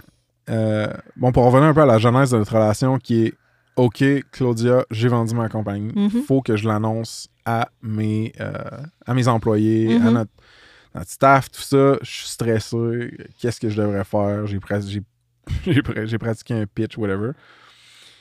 Y a-tu, à part des M&A, mettons, Merger and Acquisition, Acquisition-Fusion, comme moi j'ai vécu, y a-tu d'autres communications vraiment critiques en entreprise que tu te dis, ça, mon, mon, mon petit gars, ça vaut la peine de, tu sais, d'y penser à deux fois avant de juste aller annoncer ça freestyle? Ben honnêtement, il y en a. Moi, je trouve qu'il y en a beaucoup, là. Ok, ouais, que- mais shoot-moi une coupe juste Ben, pour que. Tu sais, dans le fond, tu sais, même, mettons, quand tu as des licenciements à faire. Quand, ouais, tu ouais, ça. ouais, des annonces de renvoi un peu. Oui, dans le fond, quand tu congédies quelqu'un. Puis, tu sais, pour moi, une annonce délicate, c'est pas juste, mettons, à grand groupe. Dans le sens où, Ah, mettons, mettons que tu congédies quelqu'un dans une équipe, mais après ça, il faut que tu l'expliques à l'équipe. Puis, tu Ouais. peux, tu sais, ton directeur, si c'est un directeur aussi, il va falloir qu'il vive avec toi. Puis, au-delà de tout ça, avant ça, il y a comme annoncé le renvoi de la personne. Tu sais, fait que pour moi, toutes ces communications-là, c'est bien critique parce que ça dit, euh, tu sais, ça dit un peu, ça, ça traduit un peu tes valeurs, dans le fond, Mm, là. c'est vrai, c'est bien. ça. Fait, fait que pour moi, tout ça, c'est critique. Fait que c'est pas obligé d'être une grande annonce, euh, tu sais, tout ça. Mais écoute, pour, pour euh, revenir sur, euh, sur. Je te fais un, un parallèle avec Chronos. Bon, nous, on a eu une, une fusion-acquisition, mais on a aussi un déménagement. Puis ça aussi, ce n'est une annonce Physique. Ouais, un déménagement physique, de Ah, dire. ouais. Puis en fait, on a même eu deux déménagements, puisque ça a été un premier déménagement où on, on divise les gens en deux, puis après ça, on les ramène dans un même bureau. Fait que, fait qu'écoute, que ce soit déménagement, renvoyer quelqu'un, des annonces de fusion, des annonces de changement, par exemple, au niveau de la haute direction. Tu sais, mettons un associé qui, qui devient, euh, Ouais, tu sais, ouais, qui fade out, puis l'autre qui prend vraiment le, le top. Des, nomi- des nominations aussi, ça peut Ah, être des délicat. promotions, oui, oui, Ouais, oui. ça peut être ça. Des démotions. Fait que quelqu'un comme que tu remets à une place parce Comme moi, que. j'ai fait chez Douda. Ouais. Mais tu sais, il Ouais. y a des questions en arrière de ça. Ouais. Tu sais, les gens peuvent se dire pourquoi. Fait que. Moi, il y a, il y a une couple d'affaires que j'ai appris à, à travailler avec toi et à, mettons, en faire des annonces un peu plus critiques. Il y en a une que c'est. c'est. Parfois, ça vaut la peine de considérer si il y a des personnes qui devraient être informées à l'avance. Ne serait-ce que parce que si ces personnes-là le savent en même temps que tout le monde, peut-être qu'il y a un risque qu'ils réagissent mal. Ouais. Puis qui teintent beaucoup, de par leurs commentaires, leur réaction, leur attitude, qui teintent la suite de ton annonce. Et, que- et le reste de ton équipe aussi. tu sais. Ça, ou parce qu'il y a des, des- personnes. c'est comme en prévention, I guess. Ouais. Puis comme en augmentation ou en, en- en support, il y a des personnes aussi que si tu leur, leur en parles à l'avance, puis qui se sentent, tu sais, fa- qui font partie de cette décision-là, puis cette annonce-là, Ouais. ils vont être un, un, mag- un magnaphone, je sais pas, un speakerphone, mettons. Ouais. un speakerphone vraiment positif. Après, ils vont amplifier un peu le côté positif de ton Comme un ambassadeur, en fait. Ça, ouais, ouais, c'est ça. Ouais. Fait que ça, c'est un truc que toi, tu m'as fait clutcher, que j'ai fait, huh, OK, genre, j'avais pas pensé à ça.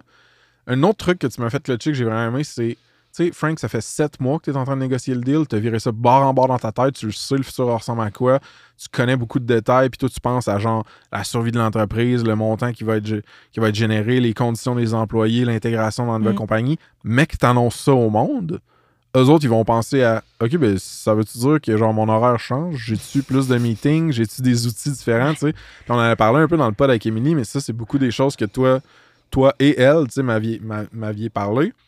L'autre affaire que je veux, je veux dire, puis je veux t'entendre là-dessus, c'est le timing, mettons. Hmm. Moi, je suis le genre, j'ai- j'aime pas ça qu'il y ait des affaires qui restent en dedans ou opaques. Je suis trop transparent quasiment. Ouais. Fait que je veux tout le temps dire tout, mettons, rapidement.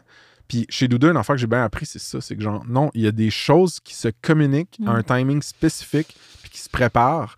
Euh, je sais pas si ça, tu sais, mettons, les gens que t'impliques à l'avance ou pas, le timing, quand est-ce que tu choisis, tu as-tu des thoughts là-dessus? Hey, ça, là, c'est. Tu sais, c'est super difficile parce qu'il y a un peu d'intuition là-dedans. Là. Tu sais, il y, a, il y a quand même de l'intuition parce que toutes les situations sont vraiment différentes. Euh, puis ça vaut la peine, justement, de réfléchir avant puis de voir, ben, tu sais, c'est qui mes alliés, justement, c'est qui mes possibles détracteurs pour voir comment tu veux les gérer puis à quel moment. Mais ceci étant dit, le timing, c'est que ça dépend de tellement de choses. Puis, tu sais, il reste que tu as une culture dans ta business aussi. Ouais, sais, faut respecter ça. ouais. fait que, tu sais, souvent, mettons, moi, il y a- aussi le volet que je dis, ben, tu sais, accepte aussi de ne pas avoir toutes les réponses. Parce que ça, j'en vois aussi dire, ben, je peux pas en parler à mon équipe, je sais pas toutes les réponses. OK, mais quand est-ce que tu vas les savoir? Ben, je sais pas. Mais là, ce que ça fait, c'est que la personne, justement, devient super opaque. Mm. Les gens, comme, se questionnent. Des fois, il y a même des meetings qui sont lancés, qui sont retirés. Fait que, tu sais, ça, ça crée quand même de l'incertitude. Les gens savent plus trop comment danser. Versus, justement, le fait de tout dire. Ben, tout dire, ça amène aussi des questionnements. Parce que là, les gens veulent en savoir plus ou ils veulent avoir, justement, Ouais. des, des certitudes. Puis, puis, tu sais, je, je sais pas si on a déjà parlé ensemble. Là, je, je fais un, un petit, un petit aparté, mais on a déjà parlé comme des, des, des stresseurs, dans le fond, des stresseurs universels? On a-tu déjà parlé Euh, de ça? ça me dit vaguement de quoi, mais vas-y, shoot. Tu sais, il y a- il y, a comme quatre stresseurs universels. C'est l'acronyme CINE, là, ou NICE en anglais. Euh, fait que, tu sais, le C, c'est le manque de contrôle. Le I, c'est l'imprévisibilité. Le N, c'est la nouveauté. Puis le E, c'est la menace à l'ego. Fait que, tu sais, ça, c'est des choses pour lesquelles, dans le fond, universellement, ça, c'est tiré des travaux de Sonia Lupien, si jamais quelqu'un s'intéresse. Shout out à Sonia Lupien. Shout out Sonia Lupien, qui est une, euh, qui est une chercheuse super intéressante au Ouais, je niveau de la gestion du stress. Là. public, là, ouais. Euh, puis c'est ça, fait que, tu sais, dans le fond, euh, ça, ça parle, dans le fond, que ces quatre éléments-là peuvent déclencher du stress. Fait que, tu sais, on, on revient, mettons, sur une annonce qui est peut-être trop tôt. Dans le Mm. fond, ça peut amener plus d'imprévisibilité.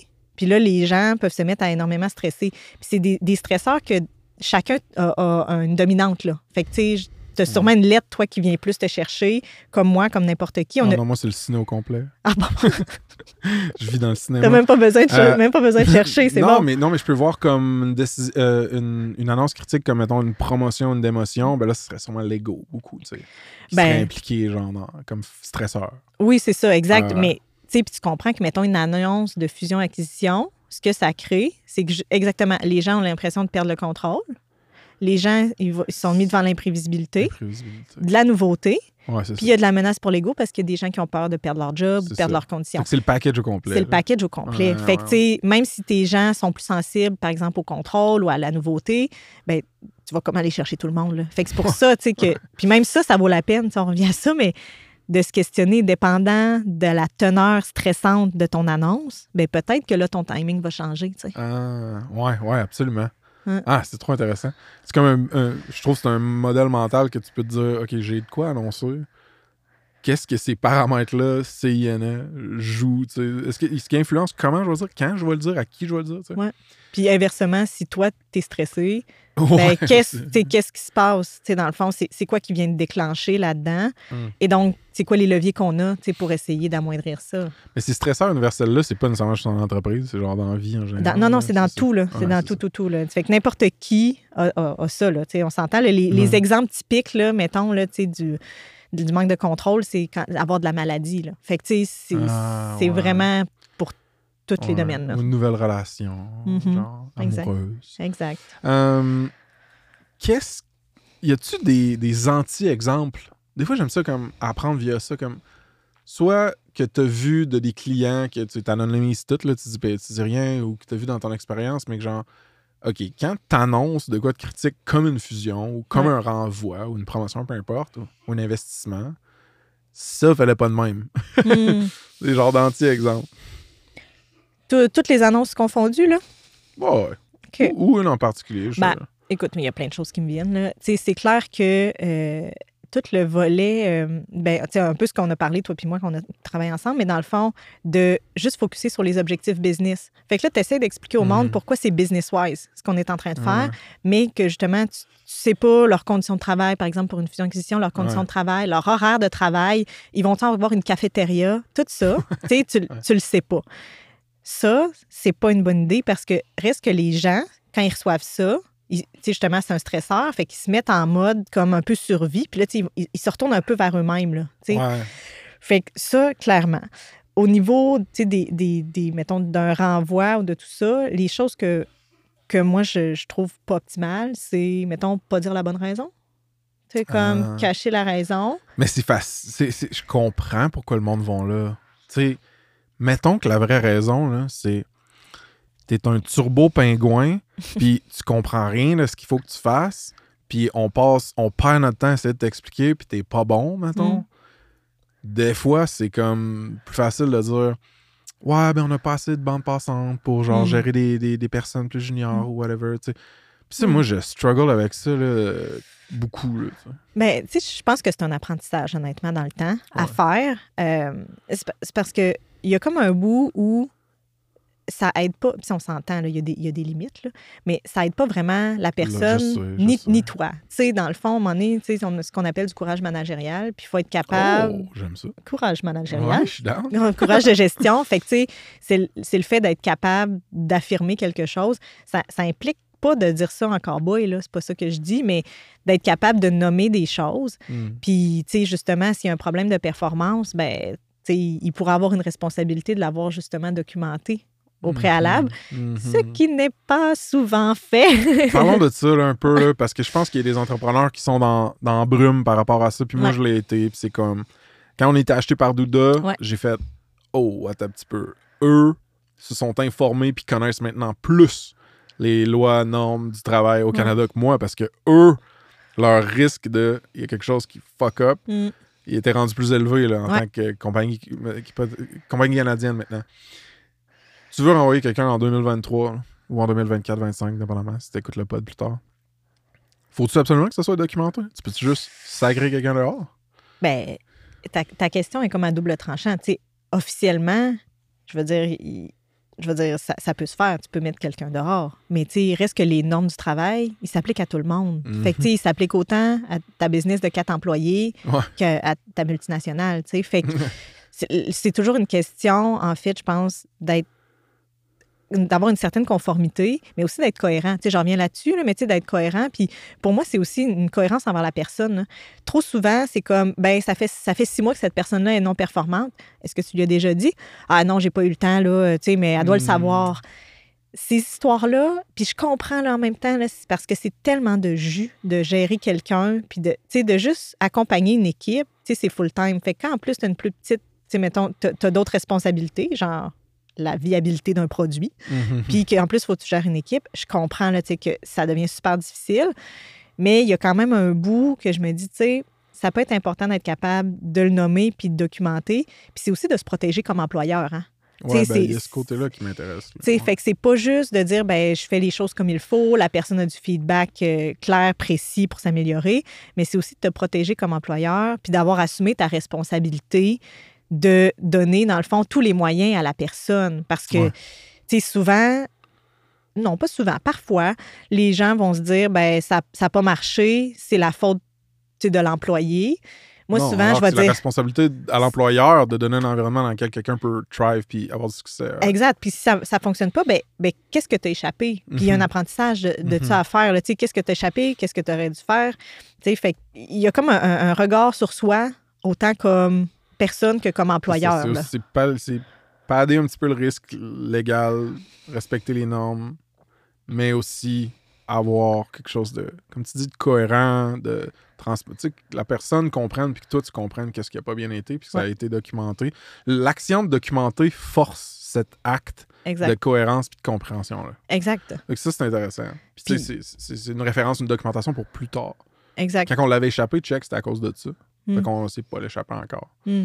Puis, tu sais, l'autre affaire aussi, c'est que, tu sais, on, on aura beau le, le dire, mais il peut arriver justement des situations où la personne est pas contente, puis elle décide de traîner. Puis il n'y a rien de, de plus plate que de devoir essayer de tenir un dossier que tu n'as pas monté. Là. Ouais, c'est ouais, c'est ça. Puis on parle de cohérence. Il y a aussi une cohérence sur tes valeurs. Puis, tu sais, mettons, là, on parle justement du monde en tech. C'est un milieu qui est petit. Fait que, sais, autant la façon que tu embauches, que tu développes, que tu gères ou que tu renvoies tes gens, si Mhm. c'est pas, co- tu sais, si c'est pas cohérent au niveau des valeurs, Mm. les gens gardent quand même un, cer- un certain goût, puis ça se parle. tu sais. Fait qu'il y a ça aussi, je pense, que d'être Ouais. comme cohérent là-dedans, ça Mhm. peut être un bon. Je réagis. Je sais pas pourquoi, mais je réagis mal intérieurement à ça quand tu dis Ah, tu sais, c'est un petit milieu, ça se parle, tout ça. Je m'étais déjà fait dire ça. Je m'étais déjà fait genre, semi-menacé par une personne quand j'étais vraiment flow. là. C'était même pas en texte, il y a Mhm. des années, puis t'es comme, tu sais, le Québec, Québec, c'est petit, puis euh, genre, là, t'as fuck up cette job-là, puis tu veux t'en aller euh, de façon, genre, pas responsable. Ben, tu sais, euh, je connais du monde en Québec, puis j'étais tout le temps comme. C'est que c'est petit peuple, man? C'est que c'est genre. Oui, Québec, c'est petit, mais genre. Tu sais, à chaque fois qu'il y a un incident là, ou un renvoi ou une Mm. grosse décision, c'est tout le temps de deux côtés. Puis comme.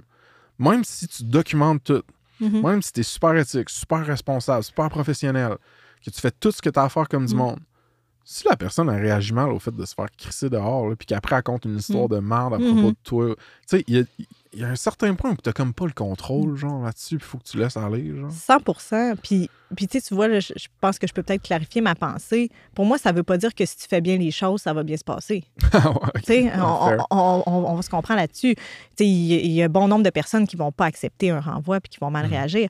Mais pour moi, c'est juste le fait que quand tu te regardes dans le miroir à la fin de ta journée puis que tu as mis quelqu'un dehors, par rapport à toi-même, tu sens que tu as été legit puis comme aligné. Moi, c'est plus ça j'aime qui m'intéresse. Ouais. que comment, tu sais, c'est- comme dans tout, hein.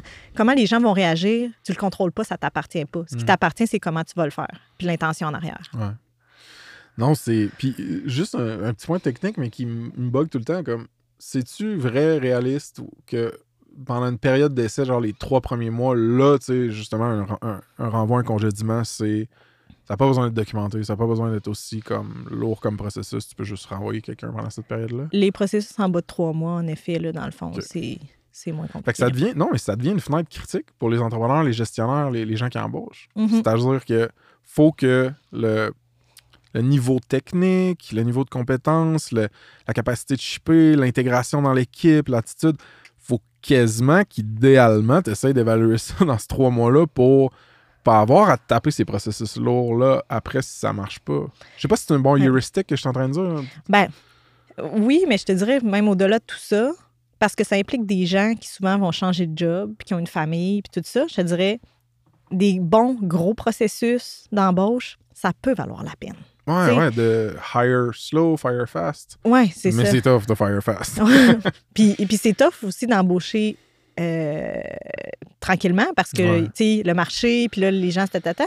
Mais moi, je me souviens que des, des, des, des bonnes embauches, souvent, il y avait eu un fit avec l'équipe, il y avait eu soit des tests techniques ou si c'était, mettons, un poste de directeur, tout ça, il y avait eu des pitchs, il y avait eu des préparations. Puis ça a été des bonnes embauches parce que justement, 100% d'accord. on, on- on savait, puis on n'a pas eu de surprise. Fait qu'on n'avait pas à checker le trois mois super serré. Là. En fait, c'est drôle, j'en parlais sur un podcast hier avec Antoine. Euh, je sais pas si on va, on va le publier ou pas, mais peu importe. On disait il y a beaucoup de fondateurs ou de personnes de- en RH qui vivent la pression du marché de il n'y a pas beaucoup de ressources, pénurie de main-d'œuvre, tout le monde s'arrache les devs, tout le monde s'arrache les whatever. Fait qu'ils vont prendre, accélérer des processus puis prendre des décisions à partir d'une place de peur. Mhm. J'ai peur de manquer d'employés. Ouais. J'ai peur que quelqu'un me le vole. J'ai peur que ça me file entre les Mhm. doigts, whatever, whatever. Mais c'est jamais une bonne place pour prendre des décisions. Mm. Right? Puis à la limite, si tu veux prendre une décision avec la peur, tu auras encore plus peur d'embaucher quelqu'un trop vite qui est une pomme pourrie Mm. puis qui va contaminer genre la moitié de ton Mm. équipe puis fucker ta bande passante ton énergie. Mm. Fait que tu sais, logiquement, tu prends ton temps, tu valides le fit, tu fais des tests techniques, peu importe ce que tu Mhm. fais. Mais après ça, humainement, émotionnellement, dans la pression de- du moment, puis tout, ben c'est sûr qu'on fait pas tout le temps les meilleurs calls, mais ouais, je suis trop d'accord avec ça. Puis, puis tu sais, les gens aussi ont peur de perdre quelqu'un qui aille ailleurs. Mais tu sais, il y a aussi une, une job aussi de, de, de bien expliquer t'es qui, tu fais quoi, tu sais, ta culture, c'est quoi. Parce que, tu sais, quelqu'un qui fait juste aussi se, se tirer sur n'importe quel job, ben, ça, ça dit d'autres choses aussi, là. Mhm. Ouais, Fait que, clairement. Tu. euh, Qu'est-ce que tu penses du, du monde, du mot, mettons juste le mot, le monde toxique, genre? tu sais, moi j'ai l'impression que c'est comme galvaudeux aussi comme terme, là. Mhm. Dès que, mettons que quelqu'un que t'aimes pas, tu peux tout de suite l'appeler toxique, là. ou genre qui a pas les mêmes valeurs ou la même politique que toi, tu peux tout de suite l'appeler toxique.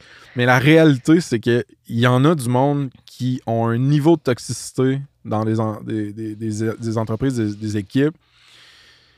Puis tu sais, c'est- des fois, c'est c'est comme sournois à identifier, genre. Mm. Là, une fois que tu as un hint que Ah, c'est peut-être une personne qui a un niveau de toxicité, comment tu fais pour gérer ça? Comment tu fais pour l'identifier? Tu sais, Mm. des tasses là-dessus? Ben, tu sais, c'est drôle parce que je pense que j'utilise jamais le mot toxique. Ah Honnêtement, ouais, pourquoi ouais. tu trouves ça toxique? non, mais je sais pas. C'est comme, je pense que c'est pas dans mon, dans mon langage, mais tu sais, c'est que pour moi, tu sais, pour moi, là, je défais ça comme en deux catégories, en Ouais, fait. Je défais ça comme des employés difficiles puis des employés en difficulté. Ok.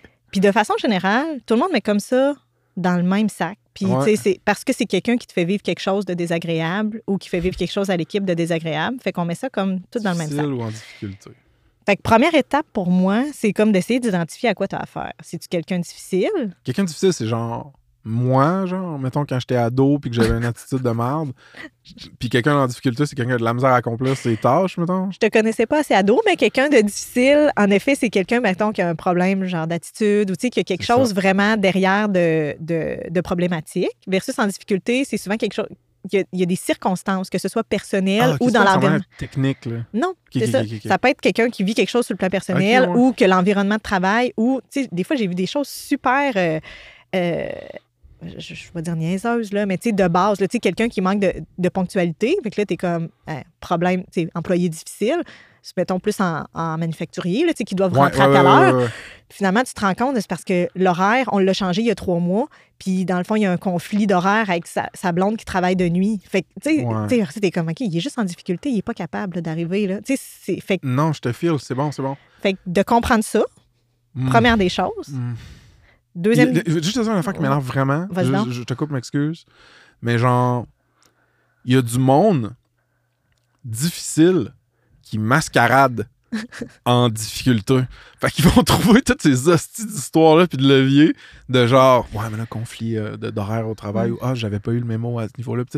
Puis ça, là, c'est décalissant. Ben, tu sais, les employés en difficulté, les premières étapes, c'est comme d'avoir une certaine empathie puis de les aider, OK? Puis d'être en mode solution. Ouais.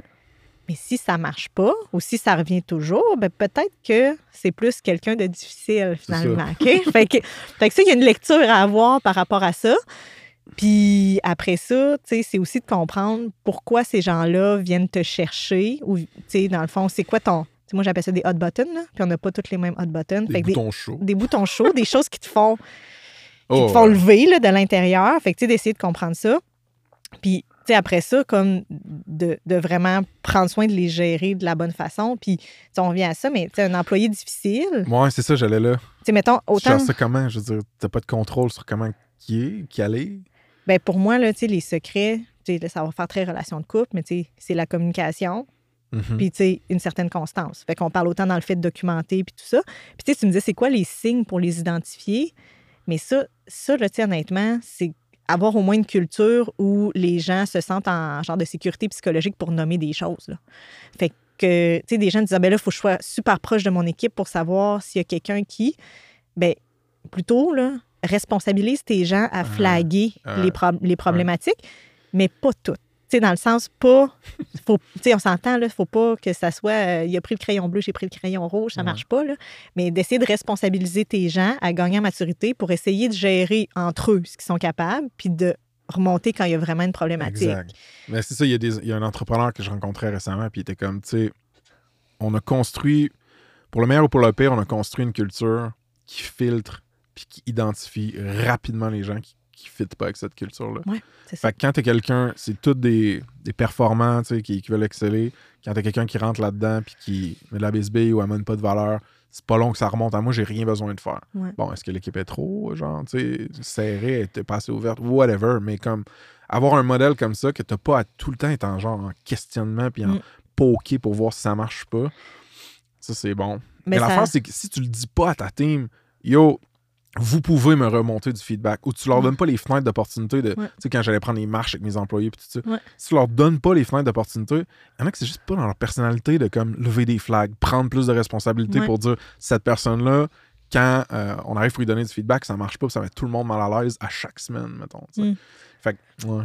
Ben, c- ça ressemble un peu à des principes de comme l'entreprise libérée là, ou l'entreprise responsabilisée.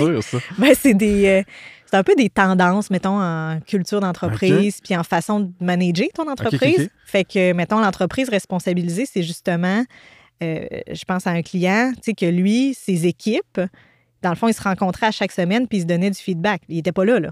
C'est juste son équipe qui se donnait du Ah, feedback. Intéressant, ça. Puis, comme quand ça, ça réagissait, là. Fait que, les gens qui réagissaient ou, qui étaient capables de prendre le feedback, puis tout ça, ben éventuellement, souvent, les gens étaient portés à quitter d'eux-mêmes, parce que... Fait que quand on parle de responsabiliser les gens, fait que leur donner plus de responsabilités, mais il faut faire attention, il ne faut pas que ça devienne des cercles de, de bashing. là. Exact, exact. Mais tout ça, je pense que ça s'apprend. Puis il faut que tu aies les employés qui sont capables justement d'avoir un cadre là-dessus. Puis il faut que tu encourages ça tu sais, aussi. Mhm. Là. Mais euh, ouais, Est-ce que c'est tough gérer des humains?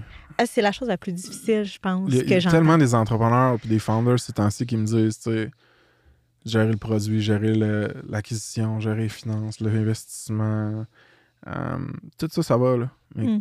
mais quand il y a quelqu'un qui arrive en broyant dans mon bureau ou quand il y a quelqu'un qui se plaint d'une autre personne ou quand il y a quelqu'un qui pense s'en aller à quelque part mais qui le sait pas Mm. trop ou qui a un problème, à- c'est que c'est pas clear cut, Mm. C'est pas genre, la- le code, il roule-tu ou il roule pas, genre? Ouais, c'est vraiment plus euh, boiteux, comme juste gris, genre nuancé. Que... Puis souvent, ce que j'entends, c'est que les entrepreneurs voient ça beaucoup comme du, je vais appeler ça du bruit. Ah oui, oui, oui, oui. oui, beaucoup oui. du bruit sur... sur Ah, si, j'ai pas besoin de ça, là, Ouais, genre. c'est mais ça. c'est- Mais c'est clé. Mais c'est comme ta plus grande valeur, c'est Mhm, eux. mhm. Fait que, Mhm. tu sais, ça devient super difficile parce que ils, ils veulent comme se mettre des œillères, mais tu sais, moins tu le gères, plus c'est problématique Mhm. aussi, là. Puis là, tu sais, on revient aux, aux forces puis aux talents. là. C'est pas tout le monde qui Exact. l'a. Fait que si, en plus, c'est pas dans tes forces dans tes talents, dans le fond, ça veut pas dire que tu vas pas être capable, mais ça veut dire la quantité de ressources que ça va te prendre pour le faire, Ouais. c'est décuplé. Fait qu'après ça, t'es vidé, là. Tu sais, Ouais. t'es complètement vidé. Fait que ça Ouais. aussi, là, fait que tu procrastines. En tout cas, fait qu'il... Ouais, c'est c'est pas évident. C'est pas évident. Non. Puis, euh, une affaire que je veux rappeler au monde, c'est que c'est pas juste à propos de gérer les autres, puis d'aider ou de comprendre ou de discipliner les autres, c'est aussi de te comprendre, de te discipliner toi. Clairement. C'est tout le temps un, un canal à deux, un- une rue à deux, deux sens, là, un double sens. Mm. Euh, il me reste deux points que je veux checker avec toi avant qu'on Mhm. littéralement meure de chaud euh, dans le studio. Jesus Christ. On je, a un thermomètre? je vais faire un financement à Louif pour qu'il nous. non, je veux pas savoir le thermomètre, je vais mourir tout de suite. Euh, premièrement, le burn-out. Mhm. Je veux savoir, y a-tu des signes d'épuisement professionnel que tu. Si tu avais à partager de façon un peu générale, là, Mm. be on the lookout. genre, soyez vigilants sur tel signe. Euh, pour pas se rendre là, tu sais, un petit peu, genre? Écoute, il y en a tellement beaucoup. Tu sais, tantôt, je te parlais de robotisation du comportement. Ouais. Ce n'est un signe. OK. OK. Euh, Quand t'es sur l'autopilote, genre, puis Exactement. Que tu es, comme déconnecté. Hmm. Euh, quand, écoute, il y en a plein. Tu sais, quand tu as un genre de désengagement, OK. euh, c'est une espèce de distance qui se crée, mettons, entre. Tu sais, tu ton cœur était là-dedans, puis on dirait que tu es comme Hmm. vraiment distancé. Tu sais, un, un modèle que, à quel je pense souvent, du burn-out ou de l'épuisement professionnel, euh, c'est comme, tu sais, c'est une batterie dans le fond, tu sais, puis c'est comme les gens, ils, ils se disent, ah, ben ma, ma batterie est basse, fait comme, j'arrête, tu sais, je, je prends une pause, tu sais, Ouais. c'est souvent ça, un peu comme on le fait avec des arrêts de travail. Ouais. Tu sais, Fait que là, mais la réalité, c'est que le levier le plus important, c'est de trouver comment tu la remplis. Puis là, les gens, tu sais, ils, ils Hmm. pensent que ça va se remplir de, de soi, mais Juste- non, ça te prend du ressourcement. Puis souvent, avec le temps, les gens deviennent. Ils ne savent plus. Ils savent pas, en fait, c'est quoi leurs, leurs activités de ressourcement, Ouais. puis qu'est-ce, qu'est-ce qui leur permet de, de se remplir d'énergie. Pas juste pause. Parce C'est- que des fois, tu, tu pauses puis tu rumines pendant un mois, Ouais. tu, tu ressources pas. Là. Ben, vois ça comme un téléphone. Tu auras beau prendre ton téléphone, fermer toutes les applications, là, ta batterie va pas plus charger. là. OK. Mais c'est un peu la même chose au niveau du burn-out. Ouais. Fait que, tu sais, on parlait de désengagement, tout ça. Tu peux avoir des problèmes de concentration au niveau Ouais. du burn-out. Tu peux avoir, tu sais, tu peux avoir des, des- des symptômes qui peuvent se rapprocher un petit peu de la dépression. Fait que, c'est une, une humeur Ouais. changeante, un sentiment de tristesse. Tu peux avoir. euh, C'est multiple. Ouais. C'est vraiment T'as-tu- multiple. T'as-tu l'impression que. Moi, je pense que oui, mais si d'autres dimensions normalement clés ou importantes de ta vie commencent à s'effriter aussi, puis que tu sais comme pas trop pourquoi, ça se peut que ce soit un signe que côté professionnel, ça. Ben, c'est sûr que dans l'optique où tu as des symptômes tu qui, qui apparaissent, mais, mettons, je reprends la robotisation du comportement, là, mettons. Bien, souvent, ça va se refléter dans ta vie personnelle. Tu sais, tu vas Mhm. avoir cette. Tu sais, c'est rare que tu vas agir en autopilote à- dans ta business, puis que tu vas arriver à la, à la maison, puis tu vas être complètement aligné, puis dans l'intention, puis dans la, la conscience de ce que tu fais. Puis, tu sais, fait que souvent, ça va un peu effriter après c'est ton autre volet. Fait que si tu causes conséquences, je le sais pas. Si tu les symptômes qui viennent interférer sur les deux pans de vie ou le fait que tes pans de vie ça soit plus difficile, ça peut être un signe, mais c'est peut-être un signe que tes symptômes sont là. Fait que euh, Puis comment tu. Parce que t'as deux. Comme deux. J'ai l'impression qu'il y a deux chemins. Un, que t'es comme. Oh, voici des signaux de. Je suis probablement en, épu- en épuisement professionnel ou je m'en vais là. Dans ce chemin-là, tu peux essayer de te ressourcer ou peut-être tu as besoin de faire un arrêt de travail, tu sais. Comment tu. Si, si c'est la, la décision un petit peu plus atomique là, de genre, non, j'arrête Mhm. pendant un bout parce que comme ce que j'amène dans l'entreprise, ça va être plus négatif que positif ou whatever. Comment tu annonces ça des employés? tu sais, euh, il y, y a un courant à- à- tu sais, comme actuel aussi sur euh, le pouvoir de la vulnérabilité. là. Mhm. Euh, encore là, j'aime pas les grandes généralités. Fait que si tu bon, si tu pas bon, je sais pas. Mais ce que je trouve intéressant là-dedans, c'est qu'il y a, il y a une authenticité que Mm. on souhaite, en tout cas, voir. Puis autant chez les entrepreneurs, chez les gestionnaires, chez. En les fait, figures paternelles, les leaders, les chez coachs. n'importe ouais, qui, tu sais, en fait, il y a une authenticité puis une vulnérabilité que tu veux que les gens soient capables de mettre sur la table. Mm. Euh, je te dis pas que c'est facile. Je pense que ça dépend dans que, tu sais, ton équipe est comment, ton Mhm. équipe va comment. Mhm, Euh, mhm, tu sais, euh, ça, ça dépend aussi de la maturité de l'équipe. Parce que c'est sûr que le message que ça peut renvoyer pour un employé qui reçoit ça, c'est en effet, c'est brûlant ce qu'on vit. Moi aussi, je je suis plus capable. Ah, fait que ça, on peut ouais, recevoir ça comme ça. Ou il est plus capable, il va vendre la business. Ou elle est plus capable, elle va vendre la business. Ouais. c'est- beaucoup des inquiétudes qui vont venir. Si tu es dans un, un environnement plus bienveillant où justement il y a de la sécurité psychologique puis de l'ouverture à la vulnérabilité, je pense que ça peut être mieux reçu. Mais l'autre volet, c'est qu'après ça, tu dis, OK, mettons que je fais un arrêt, t'as comme, qui va s'occuper des choses, tu sais? Il y a, y y ça aussi où difficile. Idéalement, le monde se responsabilise ou t'as déjà de la redondance dans ton leadership, ton management, genre, tu sais, mais c'est sûr que c'était quatre. euh. Oui, c'est ça. Puis ça, ça le risque là-dedans, c'est d'en amener d'autres en épuisement. Parce qu'ils vont Ah, prendre oui, un, autre, oui, oui, un autre bout de chapeau. Fait que, tu sais, moi, des fois, j'appelle ça le domino de l'épuisement. Fait que, tu sais, mettons, qui va, qui va prendre un, un moment d'arrêt totalement justifié. Mais ce que ça ferait, c'est que cinq personnes qui se ramassent un bout. Ça augmente la Là, charge. ça augmente, ça augmente, ça augmente. Ah. Puis, tu sais, ça, écoute, ça, c'est un, un de mes rêves. là. Je vais lancer ça dans l'univers. Mais, tu sais, à un moment donné, je me dis, ça serait tellement intéressant d'avoir une microcellule ou une micro-équipe que tu peux enlever un CEO ou un DG ou un fondateur, puis mettre une micro-équipe qui s'occupe de ses affaires temporairement pour y permettre Ah. de se reposer comme il faut. Tu sais, ça, c'est comme un peu mon rêve parce que aussi la réalité, c'est que souvent, ils vont dire Hey, je, je prends un temps d'arrêt. C'est genre, Ils checkent euh, leur courriel, ils se font appeler pareil. Tu sais, a- Pa- Genre, papa a besoin de se reposer, voici votre faux papa pour les deux prochains mois, genre. à peu près ça. Tu sais, à peu près Il ça. vous aime, euh, mais mais- c'est un robot. Mais avec, c'est des fois, une... tu s'entends, il faut qu'il y ait une connexion à l'équipe, mais tu sais, des fois, je me dis, Ah, c'est tough à puller off. Mais si tu le fais, c'est hot. puis c'est surtout que c'est parce que je me dis, les entrepreneurs, Il a besoin de cette sécurité. mettons que tu, mettons que- tu sais, mettons que tu sors, il se peut que ça crée un vide, puis c'est souvent ça qui fait que je pense qu'il y en a qui attendent trop tard, Je, trop tard pour sortir. je vais finir en te parlant de mon idée. euh, ça se passe à huis clos. Hmm.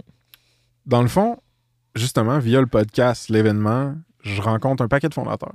Ouais. Il y en a que je les rencontre pour les prep pour le podcast ou pour l'événement. Il y en a que c'est juste on va dîner ou peu importe. tu sais. Puis il y en a beaucoup qui, qui me disent des choses qui sont plutôt confidentielles. Mhm. Euh, qui me disent même des disclaimers du genre Tu sais, ça, je peux te le dire à toi parce que t'en as eu une business Mhm. ou que t'en as une à un certain point en ce moment. Ouais. Mais c'est que je peux pas dire ça à personne d'autre, tu sais. Fait que ça crée des micro safe space où est-ce que je te, je te donne des exemples pas concrets évidemment, mais mettons mettons que tu veux mettre dehors une personne genre super talentueuse mais super toxique dans ta compagnie. Ouais. Tu peux pas juste parler de ça à tout le monde. Mettons Mm. que tu veux racheter ton partenaire. Mettons que tu vas manquer de cash dans les prochains mois Mhm. mettons que tu as des investisseurs qui te font turbo chier, Ouais. euh, ou des clients qui menacent de partir dans la compétition, ou des, des- des leaders positifs dans ta compagnie qui, qui- qui vont peut-être quitter la compagnie et aller chez un compétiteur. Tu sais, tu as Ouais. tellement d'affaires que c'est juste pas logique puis stratégique d'en parler tout le temps à tout le monde, Ouais. surtout pas à ta team. tu sais. Puis, les gens qui sont pas dans ta compagnie, ta famille, tes amis, s'ils sont pas entrepreneurs eux-mêmes dans le milieu de la tech, Hmm. ils comprendront pas, tu sais, puis ils vont Non. pas nécessairement te donner les bons conseils. Ouais. Fait que je me rends compte qu'il y a un besoin Ouais. de pouvoir parler de façon sécuritaire, puis savoir qu'on va être compris puis écouté par des pairs, Mm. par d'autres entrepreneurs que eux aussi ont le même genre de skin in the game, ils ont le Mhm. même genre de challenge. Fait que ce que je voudrais starter, puis ça reste une idée pour l'instant, mais c'est un, un petit groupe mensuel qui s'appellerait justement Ça se passe à huis clos, où est-ce que on fait peut-être une rotation de bon, il y a 3-4 membres core des entrepreneurs qui invitent un autre entrepreneur qui ont des, des enjeux. On a Mm. toute une espèce de NDA qu'on signe. Puis c'est quelqu'un qui host chez lui ou dans un restaurant à chaque mois. Puis on peut juste parler de tout ce qu'on a à parler. Puis je veux pas en faire un, un modèle d'affaires à la YPO ou euh, Hampton ou plein d'affaires. Juste créer ce space-là. Je pense que ça pourrait tellement aider les entrepreneurs. Puis une partie de la mission de Ça se passe, c'est ça. C'est, c'est d'aider les entrepreneurs, pas juste, euh, pas juste faire de la visibilité. Je, sais pas. La ligne est mince en genre, ben là, je veux pas être le. Faut pas que ça, ça soit brandé thérapie pour fondateurs, mais en même temps, il y a une partie de ça que c'est clairement de la thérapie pour fondateurs. Fait que je, je réfléchis un peu à haute voix, là, mais t'en penses quoi de cette idée-là? Mm. Ben moi, honnêtement, j'ai toujours cru au soutien puis à l'aide par les pairs. Mhm. Puis, tu sais, pour moi, mettons, justement, tu sais, souvent, tu as besoin et de soutien puis d'expertise. Tu sais, souvent, je trouve ouais. qu'avec ces deux morceaux-là, tu peux vraiment faire un bon bout de chemin. Fait que euh, je trouve ça intéressant. Je Mhm. trouve que ça, ça peut répondre à un besoin. Puis, c'est un peu comme tu me disais tantôt, que tu, tu accueilles des confidences parfois, tu sais, ouais. puis tu dis, ben, tu sais, je les accueille comme, par exemple, un père parce que j'ai vécu quelque chose de similaire, puis, tu sais, Ouais. je peux te donner, moi, comment je l'ai vécu, comment ça la s'est passé, vérité, ça. c'est que j'ai probablement du monde qui ont encore plus de conseils à te donner si on l'espace justement sécuritaire pour te le donner. exact. Tu sais, j'ai pas Il y a plein d'affaires que j'ai jamais Ouais. vécues ou que je sais pas quoi dire, mais que je vais être une oreille attentive. tu sais. Puis, tu sais, je pense que c'est. on- On n'a pas parlé tant que ça, mais tu sais, le sentiment de solitude, Ouais, c'est rough. je, je l'entends tellement partout. Euh, fait que, tu sais, justement, des, des safe spaces, des espaces sécuritaires Ouais. comme ça, c'est des éléments qui, je pense, qui peuvent être salvateurs, honnêtement, pour, pour certaines réalités, pour certaines personnes.